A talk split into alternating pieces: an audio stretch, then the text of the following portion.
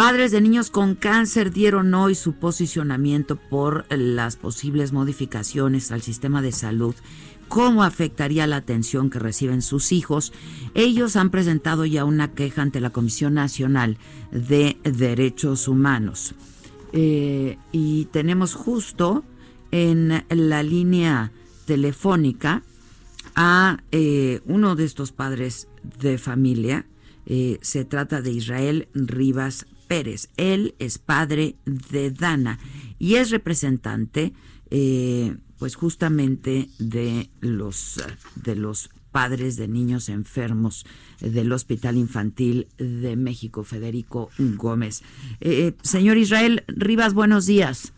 Adela, muy buenos días a tus órdenes. Me da gusto saludarlo, lamentamos que sea en estas circunstancias, pero bueno, eh, yo creo que la intención es dar a conocer el pliego petitorio que están haciendo los padres, ¿no? De, de, de familia de niños enfermos. Pues así es, Adela, nosotros supimos que iba a haber una reforma al Seguro Popular por precisamente pues, esta pública a través de varios eh, funcionarios, entre ellos del presidente de la República. Y bueno, nos preocupó muchísimo porque ya habíamos venido sufriendo de desabasto, de falta de presupuesto en los hospitales, eh, de falta inclusive de personal, porque durante eh, eh, parte de esta administración se quitó inclusive personal de honorarios y aumentaron los tiempos de espera.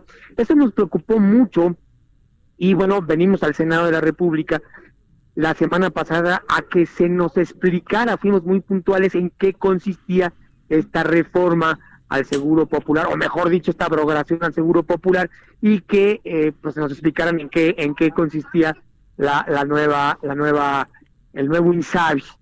Eh, se nos, eh, nos atendió parte de la Comisión de Salud la semana pasada, se nos otorgó eh, la ley, ahí no somos expertos legislativos, ya nos hicieron favor de explicarnos más o menos por afuera de qué se trata esto. Y bueno, tenemos varias dudas y nos encontramos con eh, varias problemáticas. y bueno, entre ellas, que no nos dan seguridad jurídica para exigir nuestro derecho a la salud. Antes teníamos una póliza, Ajá. sí, exacto. Es lo que eh, le quería preguntar, señor Israel. ¿Cuáles son eh, estos cambios que han resentido? A ver. Todavía no se aprueba. El primero es que no tenemos una póliza, o no vamos a tener, mejor dicho, en el futuro, una póliza que nos garantice el derecho a la salud. Es decir, ¿qué significa esto? Que podamos, mediante un tribunal, exigir nuestro derecho a la salud si en algún momento dado se nos negara es un instrumento legal de protección. Digamos, para hacer una analogía, eh, eh, Adela, si tú vendes tu casa, pues te respalda un contrato de compra-venta y en algún momento a quien se la estás vendiendo se negara a pagar y tú vas con un juez y haces válido el contrato. Ya. Para exigirle a la otra parte que te pague. Que cumpla con el acuerdo. Ajá, sí, sí, eh, Es algo parecido. Esta póliza nos garantiza poder hacer exigible este derecho ante un tribunal. ¿Qué más está en riesgo con la reforma? Ah, bueno, ¿qué más está en, en riesgo?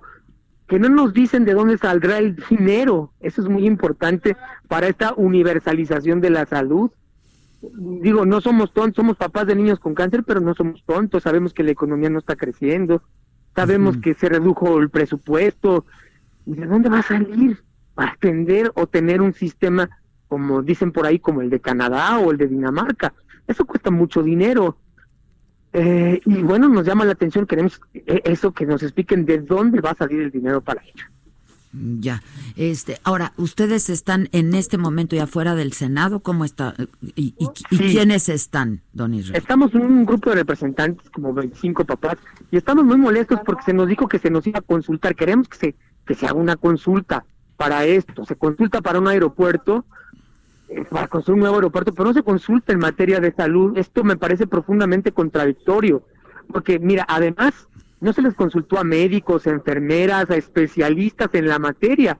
Queremos eso, que se consulte, que se socialice, que se le digan los derechohabientes de qué se trata esta reforma y cómo se trata y que se escuchen opiniones sobre esta situación. ¿Alguien les ha dicho si los va a recibir alguna comisión o algo o simplemente están ustedes ahí?